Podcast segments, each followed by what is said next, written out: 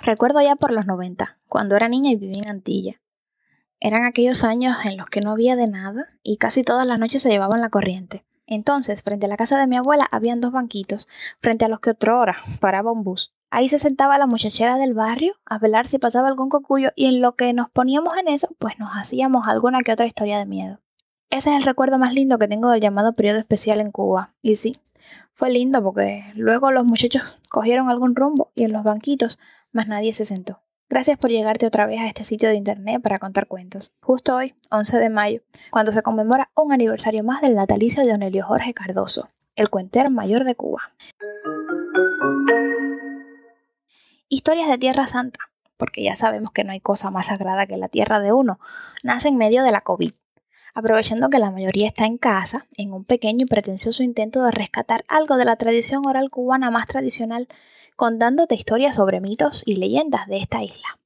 Gracias a todos los amigos que han escrito para hacerme saber que han escuchado el podcast, aportan ideas, sugieren, comparten. Estas pequeñas historias son para que se desvelen, ¿o no? ya veremos. En los dos primeros episodios de Historias de Tierra Santa estuve conversando sobre Ouijes, ¿recuerdan? Pues les confieso que mientras preparaba el segundo episodio, anhelaba encontrarme con alguien que hubiese avistado uno. ¿Y saben qué? Esa persona, por suerte, apareció. Cuando vi el tuit respondiendo a la encuesta, se me abrieron los cielos y le escribí rápido un mensaje. Por suerte me contestó y se animó a contarme lo que le sucedió. Antes de hablarle de las Madres de Agua, personaje tenebroso y muy popular en los campos de Cuba, quiero compartirlo con ustedes. Alejandro tiene 34 años y es graduado de Química Pura de la Universidad de La Habana. Él me cuenta lo que sigue. Bueno, te cuento mi experiencia. A ver, empiezo diciendo que al 99% de las personas que le he contado esto me han dado tremendo chucho, así que siéntete libre de hacerlo también.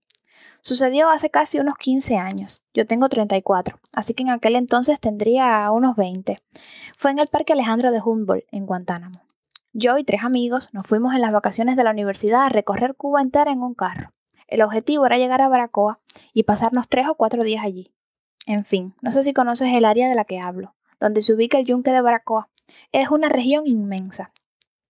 Entramos a las 2 de la tarde, pero ahí dentro el tiempo vuela, así que nos cogió la noche. Por suerte, teníamos par de tiendas de campaña para no dormir, porque no dejaban, pero bueno, para guardar las cosas. Entre una cosa y otra nos cogió casi las 10 de la noche allí, y eso es una boca de lobo. Nuestro pequeño campamento estaba al lado de un río, chiquitico, y pasó justo cuando salí de la tienda de campaña.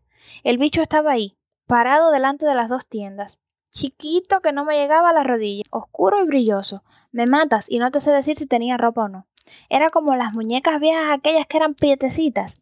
Tenía un contraste entre el color de la cara y los ojos que parecía que brillaban, y tenía dientes raros, como afilados. Aquello duró menos de 30 segundos, ya que entré a buscar a mi amiga para que viera aquello. Jamás lo volví a ver. Se me la sangre, te lo juro. Yo no sabía ni qué era aquello. Luego el guajiro que teníamos de guía me dijo, ah, compadre, eso era un guije. Con una naturalidad que a mí me sorprendió. Mis amigos me siguen diciendo hoy que eso era porque estaba borracho, pero esa tarde yo no había bebido ni una gota de alcohol. Yo era quien manejaba y la zona de Baracoa está en candela en cuanto a curvas y huecos en la vía. En fin, cero alcohol. Dicen que vi un hurón mojado. Yo te digo, me muero con lo que vi. Y aquello no era un hurón. Y eres del 1% que no me ha dicho loco. Hay cosas que le pasan a uno y realmente uno no sabe a ciencia cierta si fue real. Aquello me la sangre durante segundos, no tengo ninguna duda pero vi lo que vi. Y con ese broche de oro pasemos a los personajes de hoy, las madres de agua. Esas que le dan mucho miedo a Fred y dice Robert que le hacían vacilar al entrar a los ríos en remedios. La madre de agua, también llamada madre de aguas o magui, es una criatura mítica que en Cuba es visualizada como una gigantesca serpiente maja, grande y ancha, con el grosor exacto de una palma, con dos protuberancias en la región frontal como dos cuernos y escamas tan gruesas y distribuidas inversamente a como por lo general se presentan en los majaes. Esto es lo que hace que no le entren ni las balas. Se cuenta que habitan en ríos y lagunas que nunca se secarán mientras ellas vivan allí, y todo aquel que trate de matarlas o capturarlas morirá. Entonces, sin más vueltas al asunto, voy a contarte la historia de hoy que se titula Madre de agua en un pozo. Y cuenta esta leyenda un guajiro de 53 años llamado Elías Báez, de la finca San Lorenzo.